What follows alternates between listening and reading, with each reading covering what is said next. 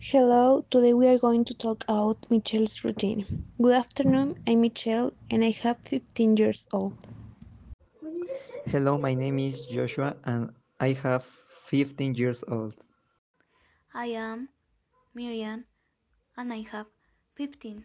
Hi, my name is Stephanie and I'm 13.